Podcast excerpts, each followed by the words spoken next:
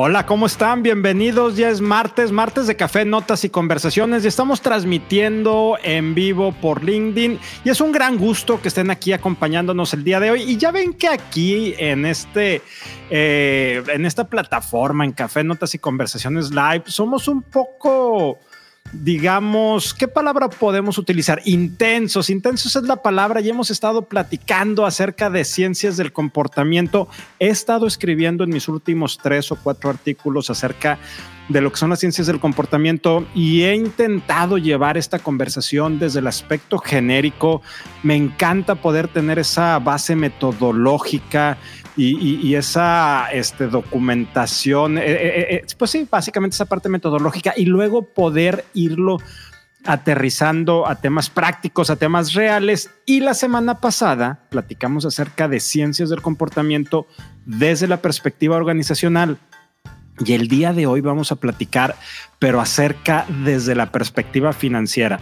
Y yo les he contado también que mi acercamiento a esta disciplina, a las ciencias del, comportamiento, se dio a partir de un libro que leí de Richard Thaler por ahí de 2017, poco después de que él ganó el Premio Nobel de Economía. Me llamó la atención lo que estaba haciendo y dije, ah, caray, ahora resulta que el ser humano no somos racionales y sobre todo el mayor descubrimiento que yo tuve en aquel entonces tenía que ver con el hecho de que los seres humanos y la gente que está bien enfocada en temas financieros y que son los expertos tampoco son del todo racionales y se toman decisiones bastante, bastante racionales. De esto vamos a estar platicando el día de hoy. Ya tenemos totalmente aterrizado el tema de ciencias del comportamiento. Tenemos un invitado que ya nos ha acompañado en otra ocasión, Daniel Barrera, un súper este, no quiero decir la palabra experto, les decía la vez pasada que no me gusta ese término, un súper interesado en este tema y esta conversación va a ser así medio geek, pero bueno, vamos a ver qué sale de todo esto. Bienvenidos, es un gusto que estén aquí el día de hoy con nosotros en Café, Notas y Conversaciones Live.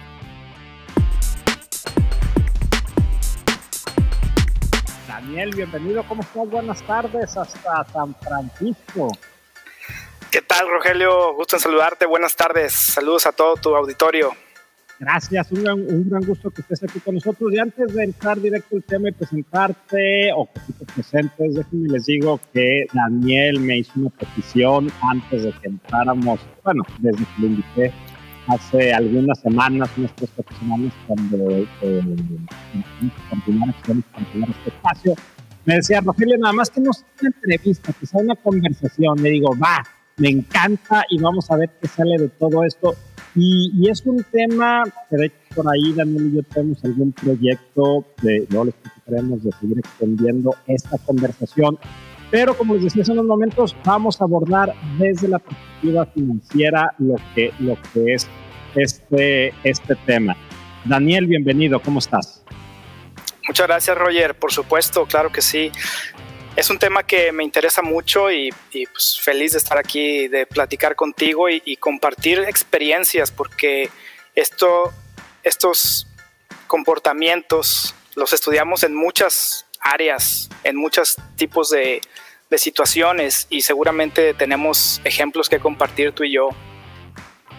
Estoy seguro que sí y sobre todo el tema, tema que, y ahorita lo vamos a aterrizar a temas bien del día a día, ¿eh? No crean que esto es una cosa así medio fumada, rara, que vamos a estar viendo cosas así, este, por, por demás complejo. Realmente lo que queremos abrir es cómo, cómo nuestra mente falla al enfrentarnos con problemas financieros, especialmente a la hora de invertir y mucho tiene que ver con nuestros sesgos inconscientes.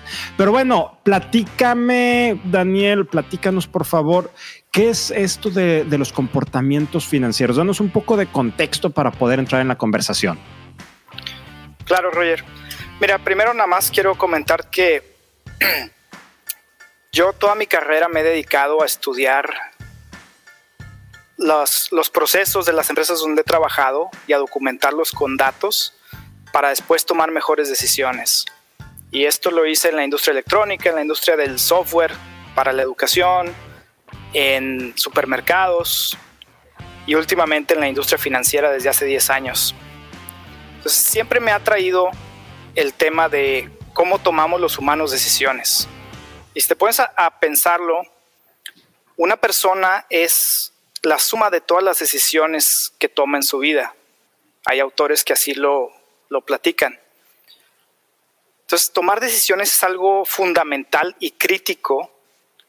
Por supuesto, hay muchas cosas aleatorias que intervienen en los resultados finales de, cómo le va una persona en la vida, pero ahí donde no tenemos injerencia, pues, ¿qué se puede hacer? Pero cuando tienes una capacidad de tomar decisiones, ahí es donde tienes tú la capacidad de cambiar tu destino para un lado o para otro. Y por eso me, me llama la atención lo importante que es la toma de decisiones a nivel personal y también para las empresas. Y fíjate, fíjate que este tema, a mí lo que, lo, que me apasiona, eh, me están diciendo por ahí que tengo aparentemente unos problemas con el audio. Ahorita voy a ver si lo puedo, si lo puedo solucionar. Aquí le, aquí le estoy moviendo, pero espero que, se escuche más o menos. Y, bueno, parte de lo que sucede cuando estamos transmitiendo en vivo. A mí eh, lo que me jaló a este tema es una entrevista que le hacen a Richard Thaler y le preguntan este, un, poco acerca del premio y de lo que él está, de lo que él está analizando y le dicen que cómo va a utilizar cuando obtiene el premio Nobel este, de economía, cuando tiene este reconocimiento, que cómo va a utilizar el premio. Y él dice, de la manera más irracionalmente posible. Entonces, aquí empezamos a ver, y me encantaría abrir con este tema la, la conversación, este, Daniel, ¿por qué siempre hemos partido del hecho de creer que entre más expertos sea una persona, sobre todo, me queda claro que es un sesgo, sobre todo en temas financieros, las inversiones que él va a hacer o ella va a hacer van a ser perfectamente racionales y vemos que no es así. Cuéntanos por favor, Daniel. Sí, definitivamente, Roger. Fíjate que a mí me interesó mucho este tema del comportamiento desde antes de que Taylor ganara el premio Nobel, porque en finanzas se estudia las ciencias del comportamiento como currículum de ley para poder administrar portafolios, para poder administrar inversiones. De hecho, viene en el libro del CFA, que es este, una certificación muy famosa, muy recomendada para todos los que se quieren dedicar a, manejar inversiones. Viene, o sea, todo un capítulo, vamos, todo una tercera parte de un libro sobre behavioral finance. Y esto fue antes de que Taylor ganara el, premio Nobel. Y, es muy interesante porque en muchos aspectos de la vida a veces decimos, es que las decisiones se deben de tomar con una vista, pues, donde tomas en cuenta muchas cosas, emociones, sentimientos. Y, creo que esto es correcto, o sea, sobre todo en las de considerar otras cosas. Pero en el mundo de las finanzas, que es o ganas o pierdes dinero, el, dinero es muy metálico, es así es la realidad. Tienes que ser súper racional para tomar las decisiones que optimizan el resultado. Y todo esto es en un ambiente de, aleatoriedad, porque hay muchas cosas que no tenemos la certeza de que van a pasar. Entonces estamos analizando probabilidades y obteniendo el resultado de nuestros cálculos para saber cuál es mi resultado óptimo que estoy buscando y tratar de conseguirlo.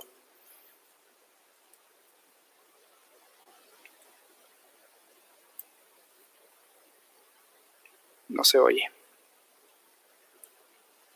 Sigo. Sí. Em, ¿Ahí me escuchas mejor? Ahí se escuchas muy bajo. A ver, bueno, estamos teniendo aquí problemas un poco. Vamos a ver si podemos mejorarlo. Ahí estamos mejor. Sí. ¿Y ya se quitó el ruido que teníamos? Todavía se escucha un poco raro. Hubo un momento en que se oía bien hace rato. Ya, bueno, ahorita vemos qué hacemos. Y te comentaba hace unos, momentos, Daniel, que Daniel Kahneman y Amos, ¿cómo se pronunciará el apellido? Le dice Tversky acá, pero no sé. Tversky, eh, por ahí de finales de los 70, empezaron a desarrollar esta teoría, la teoría prospectiva, y hablaba precisamente de cómo toman las decisiones las personas eh, cuando se involucra el tema del riesgo. Y se fueron desarrollando algunos temas que a mí me llaman mucho la atención cuando estamos hablando acerca de esta materia, y, uno de ellos puntualmente es eh, la aversión al riesgo.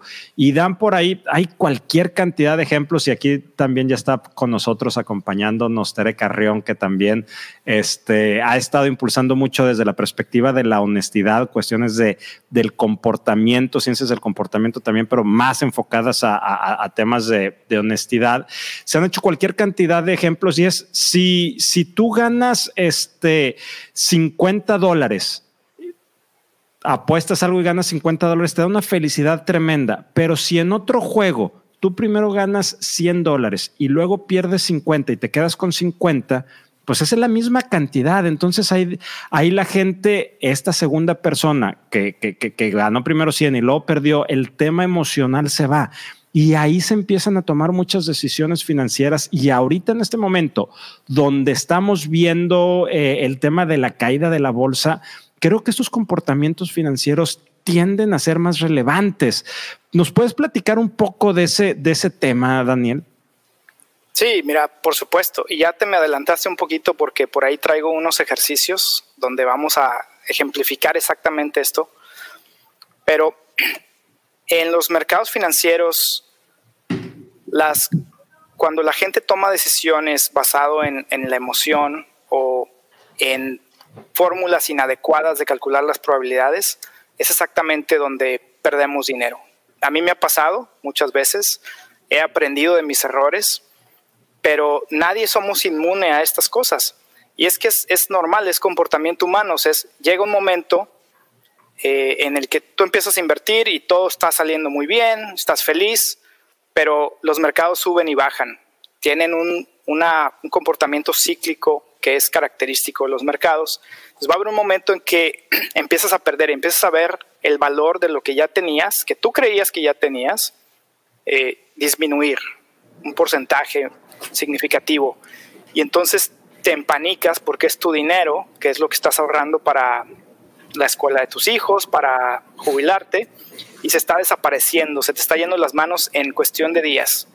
¿Qué haces? Y obviamente te entra el pánico y, dices, quiero hacer algo. Y tratas de, vender. Y es lo peor que puedes hacer, vender en ese momento en el que todo está barato. Sí, y fíjate, hace, hace, no sé, dos, tres días estaba viendo un webinar de Invested este, aquí en México e invitaron al director general de Vanguard, el segundo fondo de inversión eh, más grande después de BlackRock a nivel mundial. Y ellos estaban comentando de, un tema que se me hace bastante llamativo y tiene mucho que ver con este comportamiento financiero. Te decía, tú ve una gráfica de las ganancias de Wall Street de toda la vida y entonces la gráfica tiene sus picos, pero en general va hacia arriba. Dice, entonces, si ya sabes que en términos generales después de cada valle viene una recuperación y entre más tiempo, a más largo plazo lo veas, eh, no existe la caída como tal. Si haces un zoom, pues ahorita si ves una caída, al momento que lo alejas, pues nada más es ese, ese piquito, esas rayitas, como si fuera un electrocardiograma y va hacia arriba, pero la gente empieza a sacar su dinero y una pérdida que no existe porque es una pérdida psicológica, eh, eh, la, conviertes en una pérdida real. Y eso se, eso se vuelve, se vuelve tremendo y entonces empiezas a erosionar las utilidades, Daniel, y, empiezas a crear problemas donde, pues donde no existen. Hay un libro que, que, me recomendaron recientemente que se llama ¿Cómo piensan los ricos de Morgan Housel? Y él habla acerca de la irracionalidad que tiene sobre todo la gente que está en ámbitos financieros para, para, empezar a tomar decisiones. Y pone ejemplos reales de gente de nivel socioeconómico medio, como podríamos ser tú o yo, que tomó una decisión de inversión eran ahorradores y lo dejaron ahí, permitieron que, que, que, que, fuera creciendo contra gente que estaba haciendo este tema del trading y ahorita vamos a platicar. Y a largo plazo quien simplemente guardó el dinero, se olvidó ni siquiera de ver los estados financieros, este, eh, tuvo mejores rendimientos y más ganancias que los expertos, que los expertos financieros que hacían un uso irracional del dinero. Entonces, esto, esto es un tema que a mí me llama la atención y por lo que entiendo, Daniel, no es algo que, se, que podamos solucionar, son sesgos a final de cuentas y, y los sesgos son los atajos que toma nuestro cerebro y esos atajos son necesarios.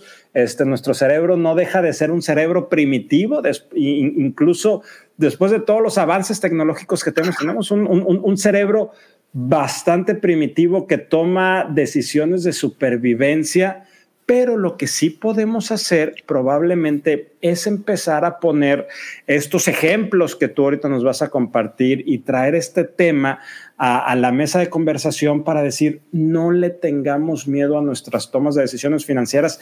Y no estoy hablando de volverte el experto, son cosas sencillas, tan sencillas como una pregunta que yo quiero hacer a quienes nos están observando por qué la gente no ahorra para su jubilación. Y siempre hay un sesgo, siempre hay una excusa para decir por qué no estás ahorrando. Porque estoy pagando colegiaturas, porque estoy pagando hipoteca, y, son las trampas que nuestro cerebro se va creando y llega, llega un momento y, no hay nada. Y no me estoy refiriendo a un tema puntual de México, es un tema mundial. De hecho, Thaler en su libro La psicología económica, este, hace varios ejemplos al respecto y el fondo este, ¿cuál, cuál es el fondo de jubilación? ¿Cómo se llama? Que, que, es un número y una letra en Estados Unidos, 401, 400. Ah, 401K. El, 401K, precisamente, este, él estuvo, Thaler estuvo trabajando con varias organizaciones para ver cómo hacía que la gente pudiera ahorrar y dice, con todo y que le traíamos ejemplos y les decíamos, la gente no lo, no lo hacía y esto tiene que ver con el comportamiento financiero, Daniel. Pregunta entre paréntesis, dime por favor que aquí ya me estás escuchando mejor. Se oye perfecto. Genial, tuve que cambiar mi micrófono. Cuéntame, Daniel.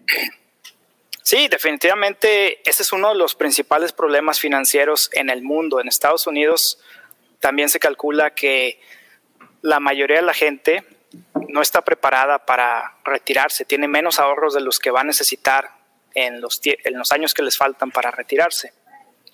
Es un tema definitivamente de, de error de comportamiento, porque tiene mucho que ver en uno de los de los errores que cometemos es cuando comparamos el corto plazo contra el largo plazo. Porque un, ente racional, y ahorita voy a empezar a hablar de entes racionales, eh, como sería una computadora diseñada para optimizar la máxima ganancia, obtener la máxima ganancia, estaría haciendo una, una, una distribución adecuada de cuánto gastar hoy contra cuánto ahorrar para el futuro. Pero nosotros tenemos muchos problemas emocionales y cognitivos que nos impiden ver eso con claridad.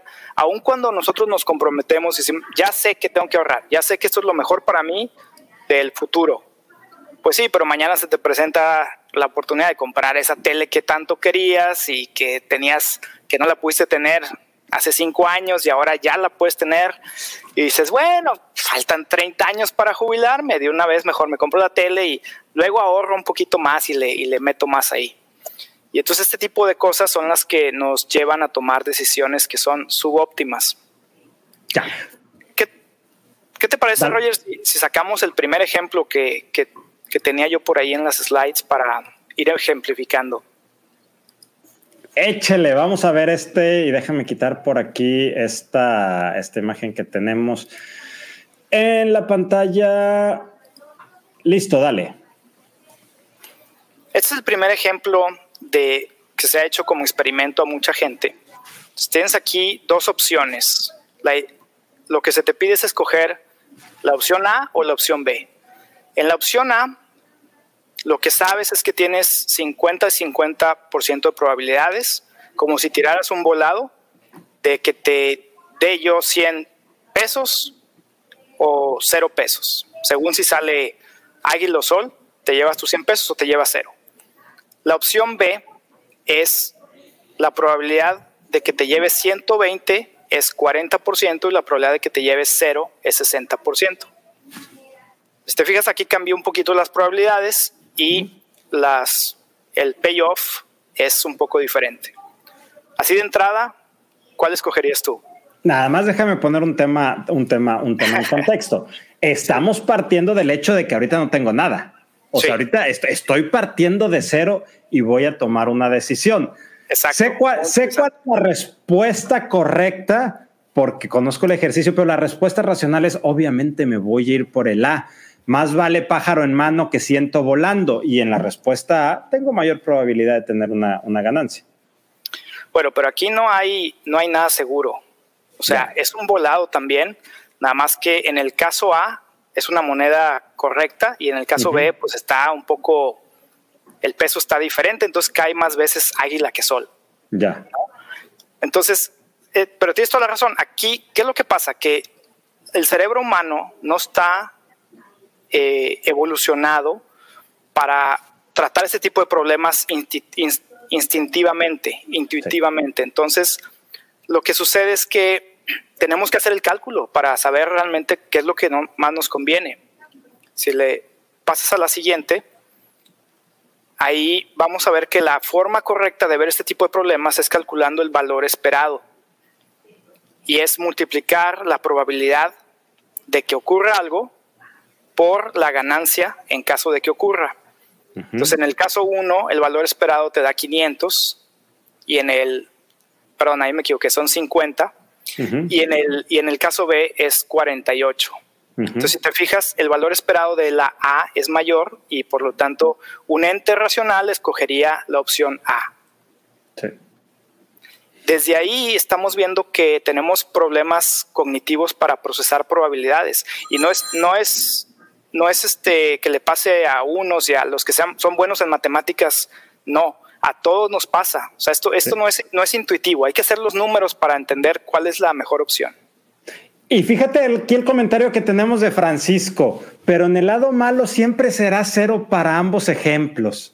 ¿Qué opinas de esto? Francisco dio la respuesta, obviamente la, natural que ahorita tú nos estabas comentando, te vas al lado B porque tienes mayor probabilidad, pero el lado malo es que siempre serás, siempre será cero, y allí empiezan a venir los sesgos. Exacto. Eh, eh, ¿Qué, implicaciones crees que tiene este comentario? O sea, de que siempre es cero. Ah, si te sale la parte negativa de este experimento. Lo primero que se me viene a la mente es aquella, eh, aquella caricatura de Hanna Barbera de hace muchos años donde salía Tristón, el famoso no lo lograremos. Es decir, tengo tan mala suerte que en ambos casos voy a sacar cero.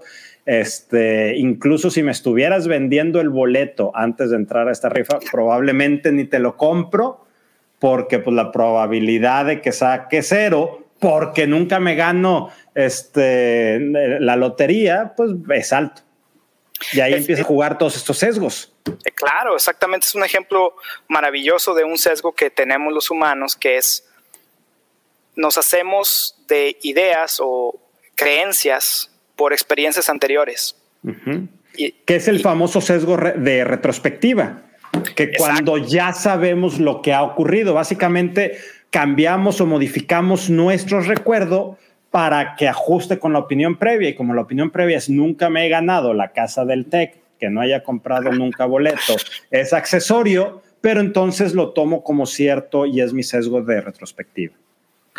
Sí, y, además también tiene que ver con, con la forma en que, en que en que procesamos emocionalmente las cosas. O sea, tú a lo mejor una vez compraste el boleto del TEC, pero todavía eras estudiante y te gastaste mil pesos en el boleto del TEC y estaba carísimo y este y pues te dolió mucho no sacarte la casa del TEC y te afectó emocionalmente y se queda guardado por ahí todos los traumas emocionales. Y entonces tienes una nueva oportunidad de tomar una decisión racional y en vez de calcular el valor esperado, como es lo racional de hacer, te fuiste y dijiste, no, yo tengo muy mala suerte, yo mejor ni le entro. Fíjate, hablando de eso. lo que nos dice Nancy, y es cierto, perdón que te interrumpa, es porque acuérdate que no es entrevista, es conversación, es la forma en que el cerebro busca la validación, esa experiencia previa. Sí, sí, totalmente de acuerdo. Te iba, a comentar esto que se me hizo interesante la otra vez que sucedió. Las loterías normalmente tienen un valor esperado negativo. Cuando calculas la probabilidad de que te saques la lotería por el valor del premio que te da, siempre ese valor va a ser menor que el costo del boleto. Y es obvio, ¿verdad? O sea, las loterías normalmente tienen el propósito de ayudar para otros ciertos fines, ¿no? Como la Casa del TEC, para becas, etcétera. Entonces, normalmente no es racional comprar lotería y sin embargo seguimos comprando y comprando. hubo una vez que la Lotería de California llegó creo que al billón de dólares hace un par de años y los cálculos de valor esperado daban positivo. O sea, era uno de esos casos raros en el que las loterías dicen que es racional jugar a la lotería. Y si un ente racional viera este comportamiento, una computadora, por ejemplo, lo que haría sería tratar de comprar la mayor cantidad de boletos posible. ¿Hasta cuándo? Hasta todos. Porque sabes que si compras todos los boletos, todavía vas a ganarle a lo mejor, claro que si inviertes 10 billones y al, perdón, si inviertes 9 billones 999 mil, bla, bla, bla, y te ganas un billón, pues de qué sirvió todo el esfuerzo. Además, ¿Cómo le vas a hacer para comprar todos los boletos del mundo? Nadie puede hacer eso. Pero ese es una, un dato que se me hizo muy interesante. Como la película de Willy Wonka, ¿no? Cuando el papá empieza a comprar todos porque, pues, a final de cuentas, este tenía la, la, la, opción de sacarse, de sacarse el, el, el premio. ¿Qué más? Vamos a, a, los ejemplos que nos traes, Daniel. Sale. Sí, vamos al siguiente. Experimento 2. Hay que elegir entre A y B otra vez. Pero ahora te voy a dar 100 pesos para que empieces. Entonces, igual tiramos un volado. Si ganas, te doy 100. Y si pierdes, te doy 0. Y la opción B ahora es diferente. La opción B es segurito. Te doy 50 pesos para que termines con 150. ¿Cuál de las dos escoges? Nancy, Francisco, si están por ahí, ayúdenme con la respuesta porque le termino dando, este, quienes nos estén viendo, le termino dando respuestas incorrectas a Daniel. Pero mira, ahora sí que como si fuera un assessment de reclutamiento en una empresa, vamos a contestar honestamente. Me voy por la B. Muy bien, sí, mira, la idea aquí es, es todos nos equivocamos, o sea, no, no hay que pensar que por contestar mal esto quiere decir que eres menos racional que todos somos irracionales, como bien lo mencionabas al principio. Entonces vamos a explorar el por qué. Entonces, por ejemplo, eh, y la audiencia también, si quieren contestar eh, ahí en el chat, que nos manden sus respuestas, estaría padre. Entonces, aquí estamos comparando la opción de entrar en, una, en un tipo lotería, un volado, y algo que te da seguramente 50 pesos. Desde el punto de vista de un ente racional, las dos son equivalentes totalmente, igualitas, porque el valor esperado es el mismo, 50, en el caso de las dos. Y aquí pues habrá gente, los que somos, los que son más eh, adversos al riesgo, prefieren los 50 seguros. Los que son más arriesgados les gustará nada más por, por el, hecho de entrar en, el, en la rifa y la emoción de ganar, se irán por el 50-50. Alma Delia también se queda con el B, somos el Team B. Y esto es de preferencias, o sea, eh, yo por ejemplo tiendo a ser más arriesgado que, lo común, hay gente que tiende a ser más, menos arriesgada, eh, y, y, son características, tú sabes mejor que yo que estas son características personales que no definen ni este, ni pues, pues ningún resultado en la vida, ¿no? déjame te hago aquí una pregunta. ¿Qué es el trading? Y aquí empieza a venir el tema del trading. O sea, ¿qué, qué me, qué me conviene más? Mira, Mónica es de tu equipo, es del Team A. Si se va, si se va Mónica con, por la búsqueda de los, de los 100 dólares. Pero y si te quedas sin nada, Mónica, yo al menos te puedo invitar con esos 50 dólares un par de cervezas ahí con toda la tribu de recursos humanos de Monterrey. Pero si te quedas con cero, la vas a tener que poner de, de tu bolsillo.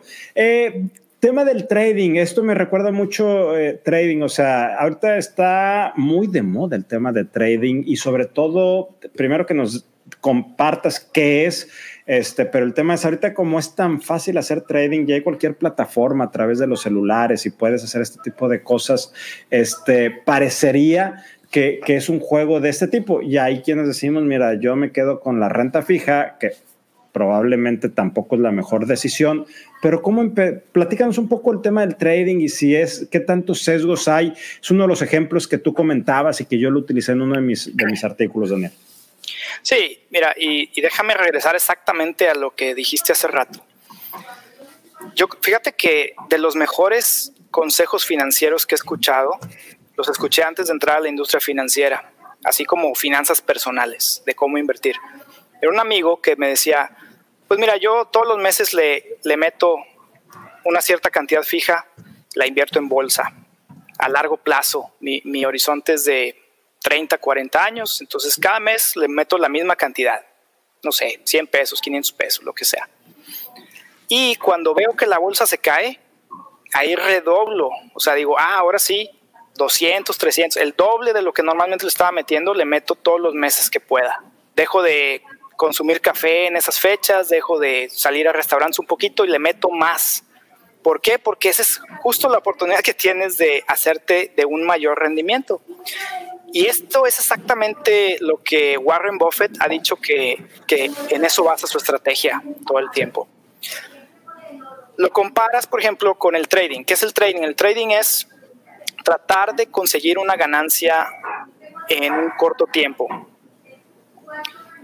El, el trading como actividad tiene que dar un valor a la sociedad, porque si no, no existiría. ¿Estás de acuerdo? En, eh, en, otros mercados, por ejemplo, los que te traen bienes y servicios de otros lados, te los ponen ahí cerquita de ti, pues te dan ese servicio y eso tiene un valor.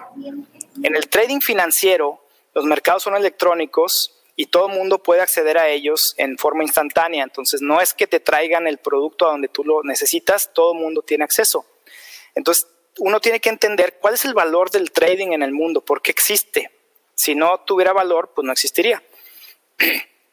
La razón es de que el trading te permite tomar riesgos o intercambiar riesgos con otras personas durante un momento en el que tú lo puedes asumir y la otra persona no.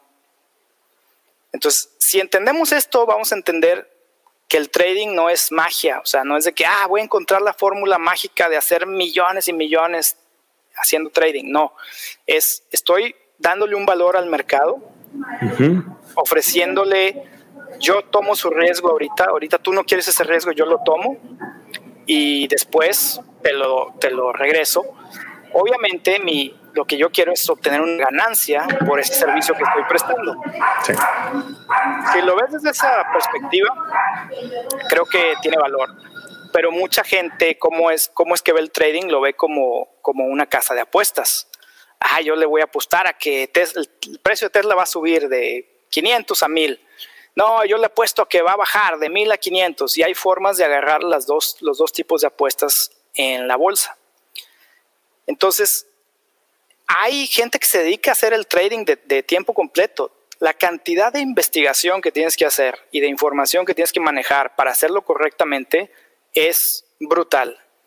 Hacerlo de, tiempo parcial, yo no conozco a nadie que lo, haya, que lo haga de tiempo parcial con suficiente éxito como para justificar el, el gasto. Entonces, pero los grandes bancos tienen traders porque hay que inyectarle liquidez al mercado. Es un servicio que le dan al mercado, darle liquidez para que cuando cualquiera quiera comprar o vender, tú inmediatamente tengas la, alguien contrario que te compre o te venda según lo que tú necesites. Y es un servicio que dan, pero los bancos tienen todo un equipo de gente con doctorados, todo un site de máquinas y están analizando todos los datos para ver cómo sacarle ventajas a pequeñas diferencias de información. O sea, si, si tú no estás informado de exactamente qué, cuánto es lo que vale una cierta acción, puedes hoy tomar la decisión equivocada de comprarla más cara de lo que debe de estar.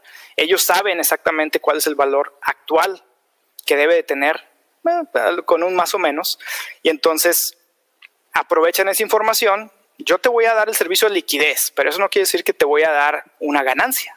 Es al contrario, te voy a dar, tú vende y compra cuando quieras, pero yo me voy a quedar con una parte de, de esas ganancias.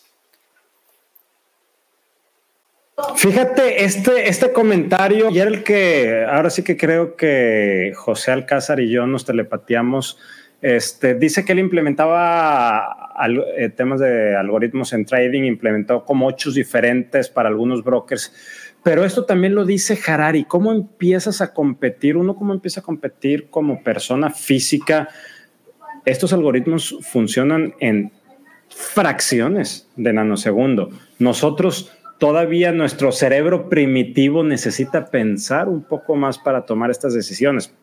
Entonces, las decisiones financieras, estas ciencias del comportamiento desde un tema financiero, irán quedando poco a poco, Daniel, en segundo término, conforme vayamos confiando más en el, en el algoritmo y lo dejemos al algoritmo que tome, que tome las decisiones.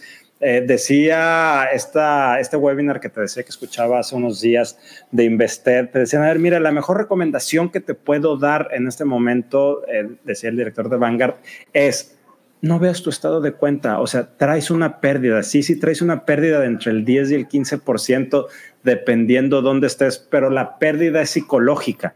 La pérdida no existe mientras no la materialices. Entonces, mira, déjalo ahí atrás deja, no, no, cuando te llegue así el, estado de cuenta, suponiendo que todavía te llegue en sobrecito, déjalo en un cajoncito, ahí, ahí, guárdalo, ahí, ahí aviéntalo y empezar a confiar más en, la inteligencia artificial, en esos algoritmos. ¿Vale la pena o no vale la pena? A ver, nada más quiero hacer una diferenciación aquí. Va.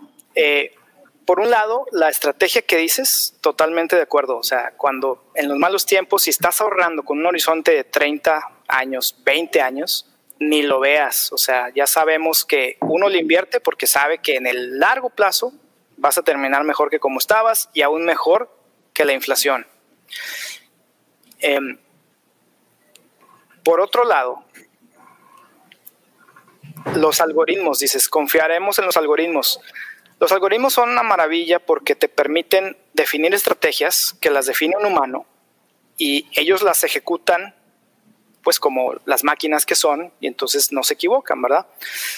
Obviamente en un ambiente de incertidumbre, lo que estás haciendo es, es una toma de decisiones probabilística, que eh, cuando tomas muchas decisiones, eso te debe dar una ganancia.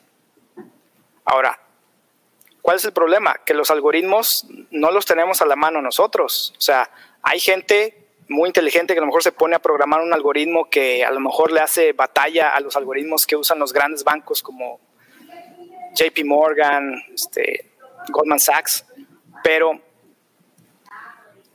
la mayoría de nosotros no tenemos acceso a esos algoritmos.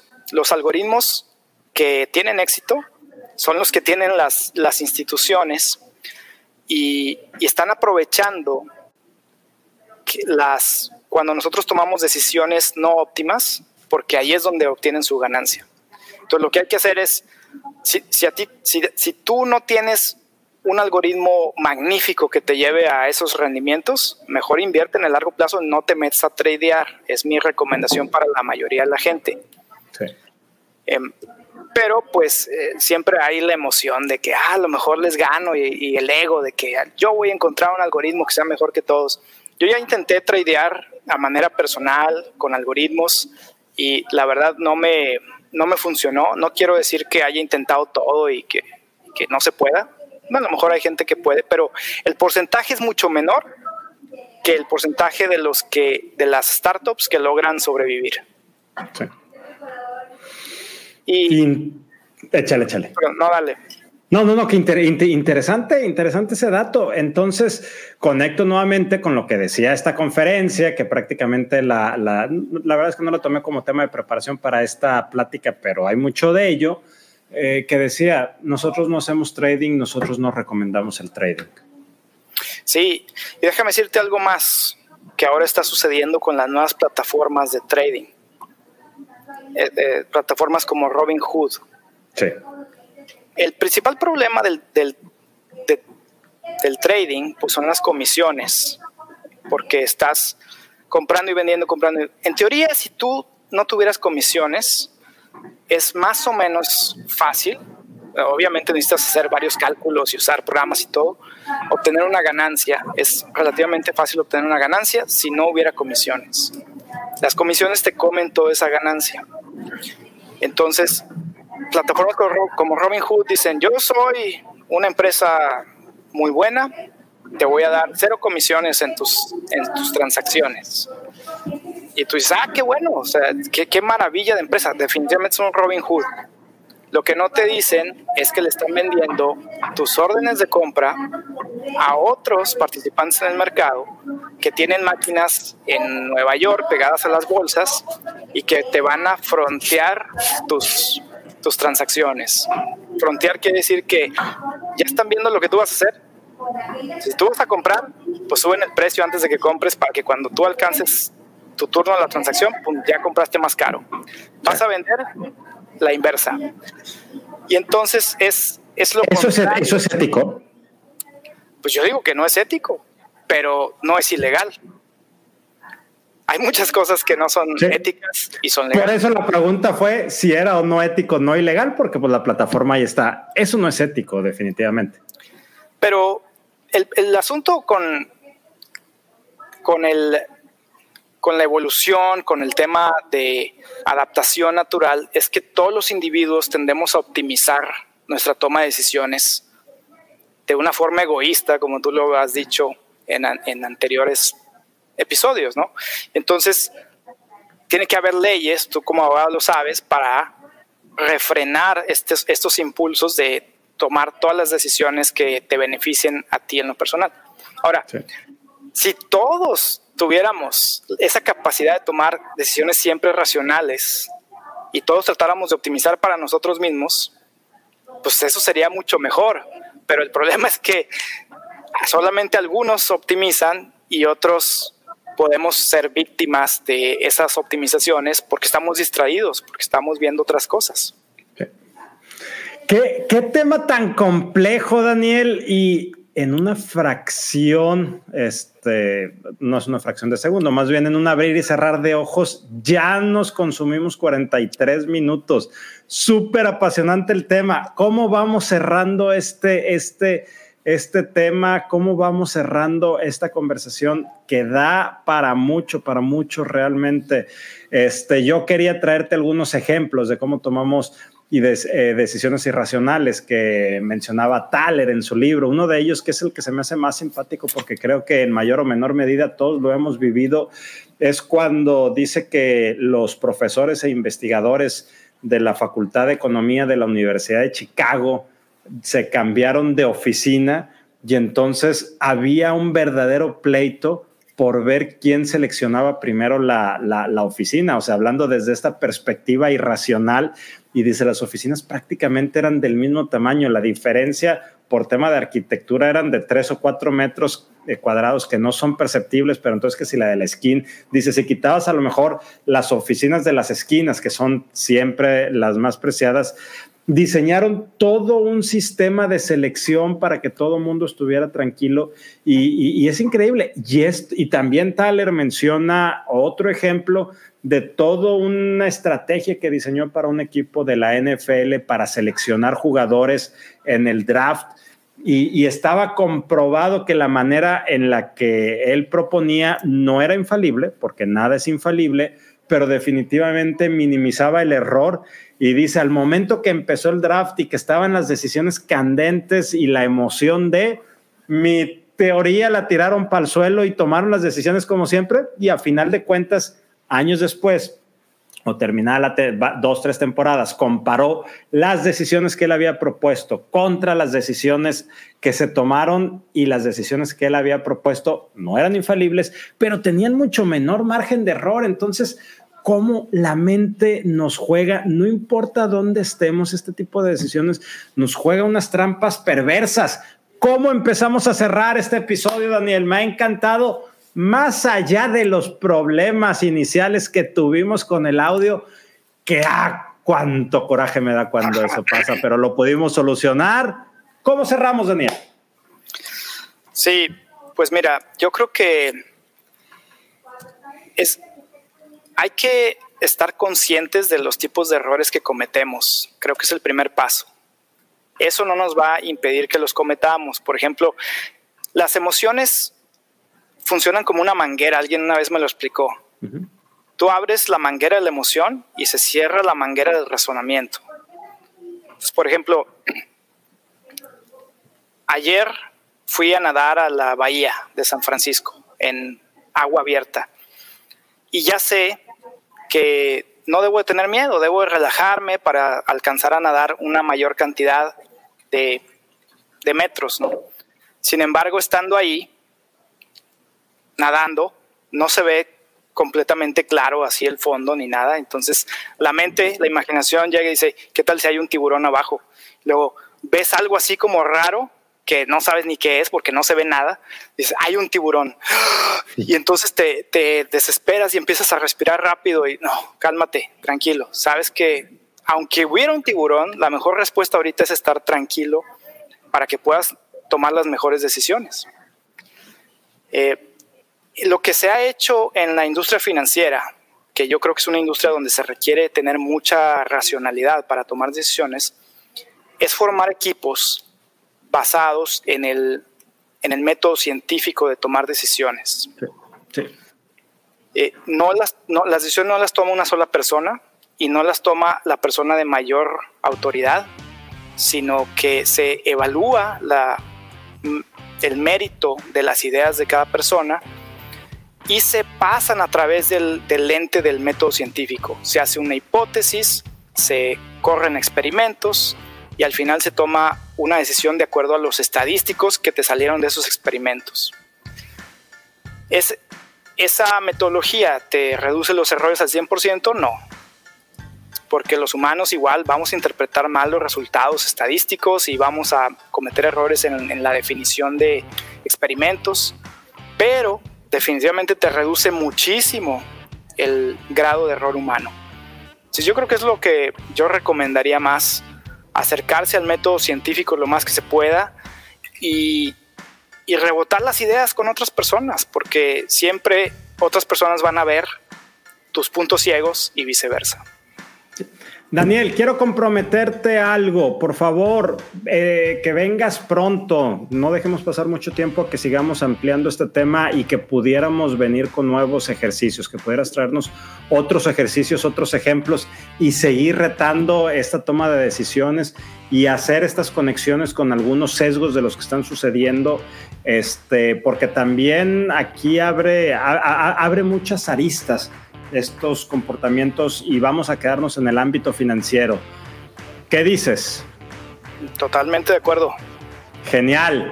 Me ha encantado que estés aquí el día de hoy, Daniel. Un tema, una, conversación que no entrevista bien diferente a lo que normalmente hacemos en Café Notas y Conversaciones Live. Gracias por acompañarnos, gracias por el interés, gracias por todo lo que han estado compartiendo. Daniel, antes de irnos, ¿algo que quieras dejarnos? No, gracias por la invitación, Roger, y pues encantados de seguir estudiando el comportamiento humano el y animal. El comportamiento humano para dejar de estar buscando la última página de la sección de espectáculos, los horóscopos. Creo que esto puede ser un poco más certero.